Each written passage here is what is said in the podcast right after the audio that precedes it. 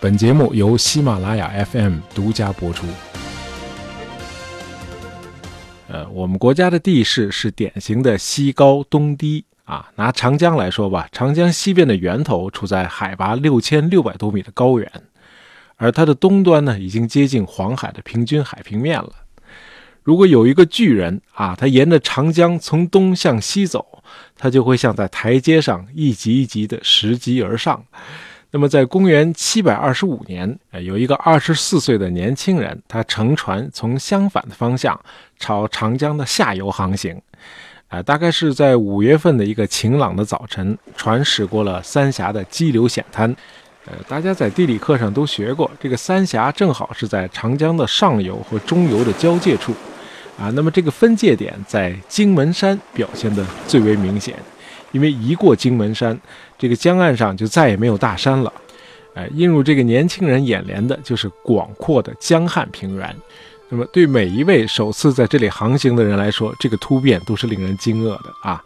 这个年轻人在这里写下了一首诗啊，其中有两句啊：“山随平野尽，江入大荒流”，啊，描写的就是这个地势的突变。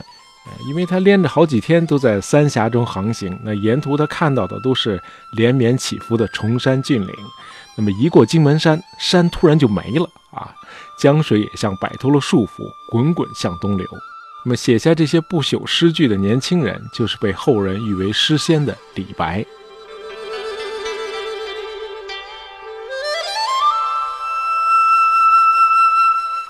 啊那个时候的李白和今天的大学毕业生想的事儿是一样的啊，就是找一个好工作。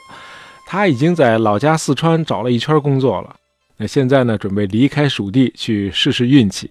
呃，试运气这个词儿用来说我还差不多啊，人家李白可是浑身洋溢着少年豪情和凌云壮志的啊，是要出去干一番大事业的。所谓仗剑去国，辞亲远游嘛。呃，李白之所以提到仗剑这个词啊，是因为他是个文武双全的学者。据说小时候就开始练剑了啊，在他留下的九百多首诗里，有一百多处都提到了剑侠客情怀可以说是伴随了他的一生。他创作过一首诗叫《侠客行》啊，这里边有四句话啊，听着让人毛骨悚然啊，叫“十步杀一人，千里不留行，事了拂衣去。”深藏身与名，这哪是侠客呀？这分明是职业杀手嘛！呃，当然，李白这首诗是有典故的啊，说的是这个战国时期著名的信陵君窃符救赵的故事啊。这是个很长的故事，我们就不展开说了啊。它碰巧是我们以前讲的那个长平之战的后续发展，啊，不了解这段历史的朋友呢，可以自己去查一下啊。那么这首诗可以说道出了李白毕生的追求啊。就是做个智勇双全的侠客，然后遇到一位像信陵君那样的明主，去辅佐他建立不朽的功业。呃，今天我们称李白是诗仙啊，可人家自己可从来不认为是个靠写作为生的文人墨客啊。呃，李白远大的政治抱负可以说是贯穿了他的一生，呃，以至于在他五十六岁那年还因此站错了队，给自己带来了灾祸。这当然是后话了。那李白这种侠义和报国情怀是从哪儿来的呢？啊，这就得提一下他的老师了。李白的老师叫赵蕊，这个人可不简单，是位饱学之士，呃，写过一部九卷六十四篇的长短经啊。这本书可以说是比《资治通鉴》早三百年的小《资治通鉴》，用大量的历史实例对政治权谋做了全面的阐述和总结。呃，赵蕊是一位道家思想家啊，注重辩证思维，擅长纵横术，就是所谓内设计谋，外陈言辞啊。用老百姓的话说，就是算计加忽悠。这说的有点难听啊啊！其实这个纵横术的本质就是你得有智慧和谋略，搞定敌人，同时呢，你还得有口才和辩才，哎，能把对方砍晕啊，让他完全信服你。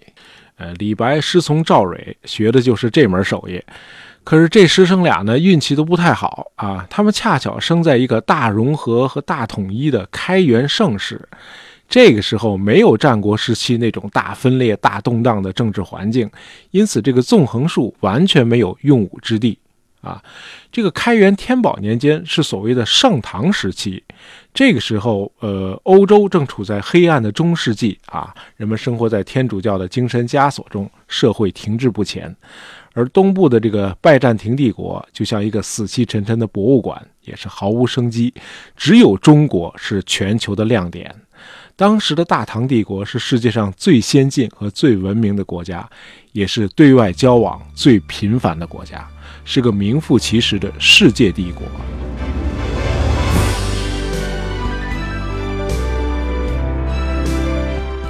那会儿，你要是走在帝都长安的大街上，你会遇到形形色色的各种种族和文化背景的人，什么突厥人、波斯人、阿拉伯人、东罗马人、日本人，啊，朝鲜星罗人、印度人。那我们在安史之乱那期节目里说过啊，早在唐贞观年间，也就是唐太宗时期啊，就开始实行所谓的华夷如一的民族政策。呃唐太宗说：“自古皆贵中华，见夷狄。”朕独爱之如一啊，就是说自古以来都是推崇中华，轻视外族，可我却愿意大伙儿成为同一个大家庭。那么一千四百多年后，美国前总统克林顿也讲过一句类似的话，他说：“We are many, we must be one。”呃，我们来自多个种族和文化啊，我们必须成为一体。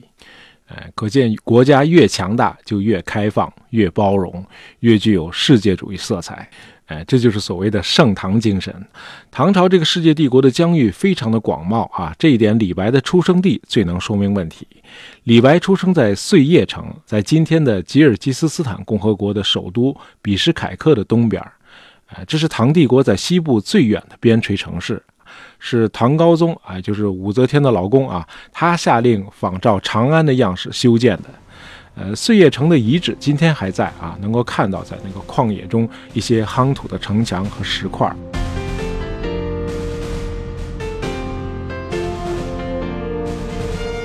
现在普遍认可的说法是，李白的父亲是个商人，这个出身让天资聪颖的李白就很尴尬了。呃，生活上肯定是衣食无忧的，可因为你是商人家庭出身啊，你这辈子和科举考试就无缘了。呃，很多人说李白没有参加过科举考试，是因为他狂傲的性格，他看不上科举考试。啊，这个说法可能是不对的。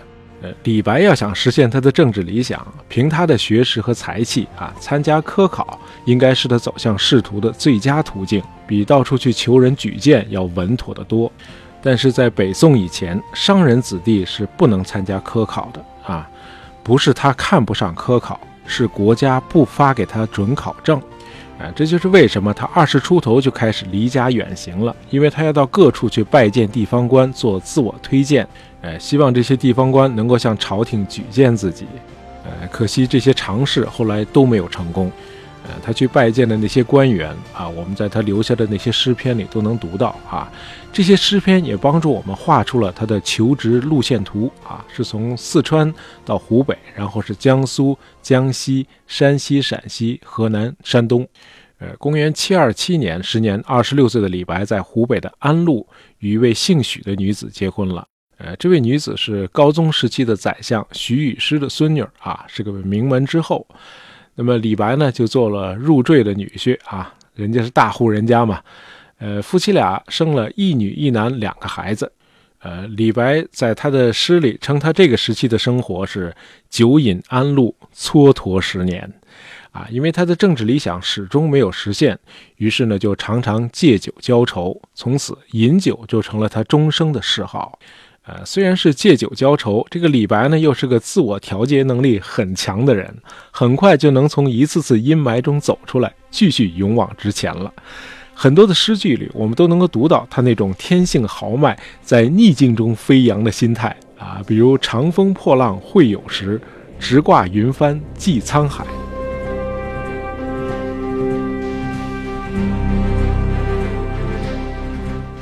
那么振作起来之后，他又开始以湖北安陆为中心，四处漫游，寻找自己的政治机遇。那你不是喝酒，就是出门远游，那你和妻子就一直处于一种聚少离多的状态啊，两个人经常不在一起。那李白写了首诗，叫《赠内三百六十日》啊，在这里他用半开玩笑的方式表达了他对妻子的歉意啊。三百六十日，日日醉如泥。虽为李白赋，何意太长期？啊，用现在的话就是啊，不好意思啊，让你守活寡了。呃，在李白还不到四十岁的时候，他妻子就因病去世了。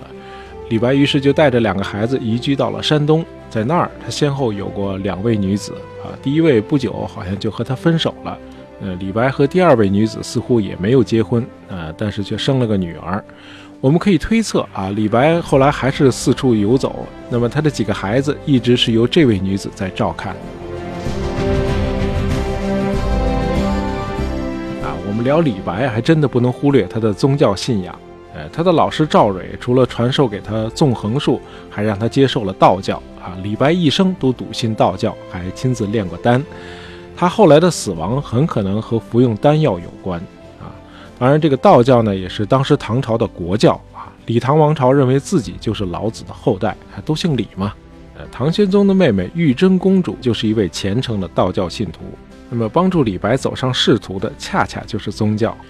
呃，由于玉真公主的举荐啊，天宝元年，也就是公元七四二年的秋天，时年四十一岁的李白奉诏入京啊，把他给乐坏了。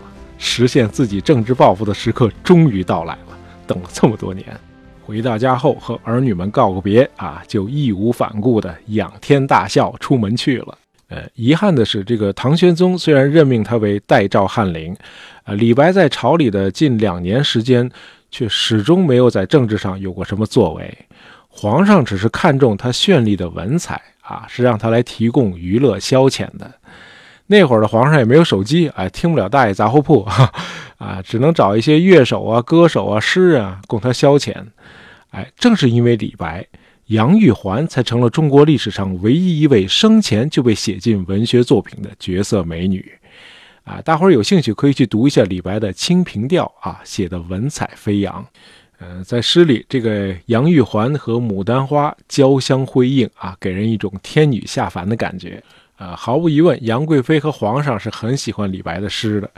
可李白来到帝都长安，不是为了写这些东西的啊，这让他很不爽。那么一陷入苦闷呢，他又开始日复一日的烂醉如泥了。呃，李白狂放不羁的性格，应该是得罪了一些达官贵人的。那么按照杜甫的叙述啊，李白肯定也得罪了皇上本人啊。大家可能都听说过杜甫那两句诗啊：“天子呼来不上船，自称臣是酒中仙。”哎，这喝完酒的这李白胆子是真够大的。那这样一来，这个玄宗皇帝自然就慢慢的疏远他了。那李白就只好主动请辞。皇帝还是不错啊，给了他一笔钱，让他走了。那么在路过东都洛阳的时候，李白遇到了比自己小十一岁的杜甫。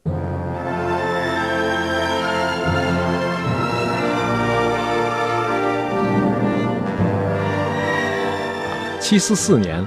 李白、杜甫和高适三人在开封、商丘一带畅游。那么第二年，李白又和杜甫同游了齐鲁大地，啊，两个人度过了一段很美好的时光，也结下了深厚的友谊。呃，杜甫后来在诗里说啊，两个人是醉眠秋共被，携手日同行。啊，喝醉了就同盖一床被子就睡了，白天呢，两人是携手同行。那么后来两人在泗水边依依而别。呃，从此唐代两位最伟大的诗人再也没有见过面。呃，四年后，也就是公元七四九年，李白在开封和一位姓宗的女子结婚。啊，这位宗姑娘也是个名门之后。呃，这段婚姻似乎比较美满啊，夫妻俩很恩爱啊。这从数年后李白在被流放的途中写给他妻子那首满怀深情的诗里啊，能够一目了然。啊，那首诗叫《南留夜郎记内》啊，大家有兴趣可以去读一下。好，那结婚六年后，呃，安史之乱就爆发了。呃，时年五十四岁的李白与家人一道逃难到了南方，后来就隐居在了庐山。这个时候的李白似乎已经丧失了他远大的政治理想，开始潜心研究道教了。结果还没一年，啊，玄宗皇帝的一位王子永王李璘再次点燃了李白心中的那团火。呃，当时玄宗皇帝命令永王为南方的四镇节度啊，在当地招兵买马。呃，朝廷的意图是，如果中原地区被安禄山的叛军完全占领，那么国家还可以保住南方的半壁江山。呃，于是永王就请当时已经名满天下的李白下山加入自己的幕府。啊，李白的豪情壮志再次被激发啊！他认为自己一出山就能建立奇功，为李唐王朝扫清寰宇，拯救万民于水火。哎，宁知草菅人，腰下有龙泉啊！还是满脑子那侠客情节，哎，这才叫不忘初心呢。啊，李白无视他妻子的一再劝阻，下山参加了永王的部队。哎，结果局势发生了突变。啊，太子李亨发动政变继位。这就是后来的唐肃宗，啊，玄宗皇帝成了太上皇。那么肃宗呢，怕永王在南方做大，就命令他去四川侍卫太上皇。永王不听，于是肃宗呢就宣布永王为叛军，并且发兵进剿。啊，那么永王兵败之后，李白也跟着吃了挂烙啊，锒铛入狱了。那么后来在郭子仪和宋若思这些中央和地方领导干部的干预下，啊，这个李白被免去了死罪。啊，被发配到了夜郎，就是今天的贵州。那么途中在到达巫山的时候，又被赦免。啊，他那首脍炙人口的七绝《早发白帝城》，就是得知自己被赦免后，在返程的路上写的。啊，兴奋和喜悦之情跃然纸上。啊，千里江陵一日还。啊，轻舟已过万重山。那么获释之后，他的激情又迸发出来了。那这时候他想参加呃李光弼的部队啊，想与叛军作战，呃，可他这会儿已经迈入花甲之年了啊，在投军的路上他病倒了。那么公元七六二年十一月，李白在安徽的当涂去世，终年六十一岁。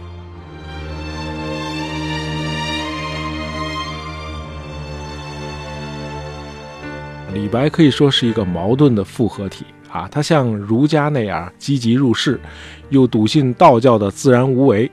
他把自己看作是纵横家和游侠，总是跃跃欲试的想去辅佐明君，但同时他又狂傲不羁，蔑视权贵。啊，他写的诗基本上不在乎什么格律啊，可是他的诗给我们带来的美感却与自然高度的和谐统一。即便是在盛唐这个中国历史上最包容、最多元化的时代啊，李白也是独一无二。不可复制的。好，今天的节目就到这儿啊。本期节目是由我们的听友小豆拜仁小兵点播的，希望你喜欢。呃，喜欢大爷杂货铺的朋友，别忘了订阅我们的专辑。当然，也希望你能够在朋友圈里推荐一下我们的节目。感谢大家收听，咱们下期再见。